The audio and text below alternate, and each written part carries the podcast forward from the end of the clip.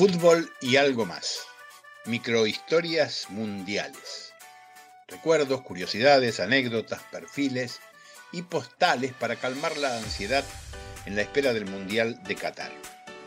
En su propio país, tanto como en el resto del mundo, no hay discusión posible acerca de que el más grande jugador de fútbol de la historia alemana es Franz Anton Albert Beckenbauer, o más simplemente el Kaiser.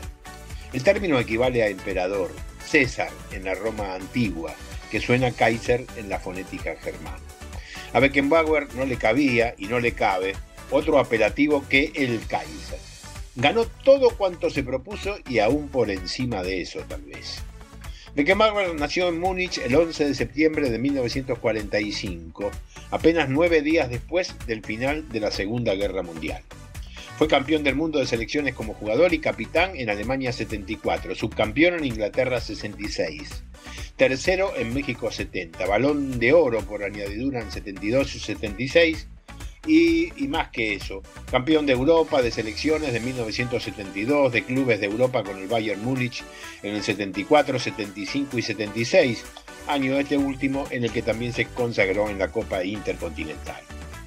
Por una afección renal, dejó de lucir en los campos su estampa inconfundible de volante central, defensivo o líbero. Se movía muy bien en cualquiera de las posiciones y entonces pasó sin escalas al banco como director técnico. En esa condición condujo al subcampeonato mundial a Alemania detrás de la Argentina en México 86 y cuatro años más tarde ganó la Copa en Italia, esta vez a expensas de los argentinos.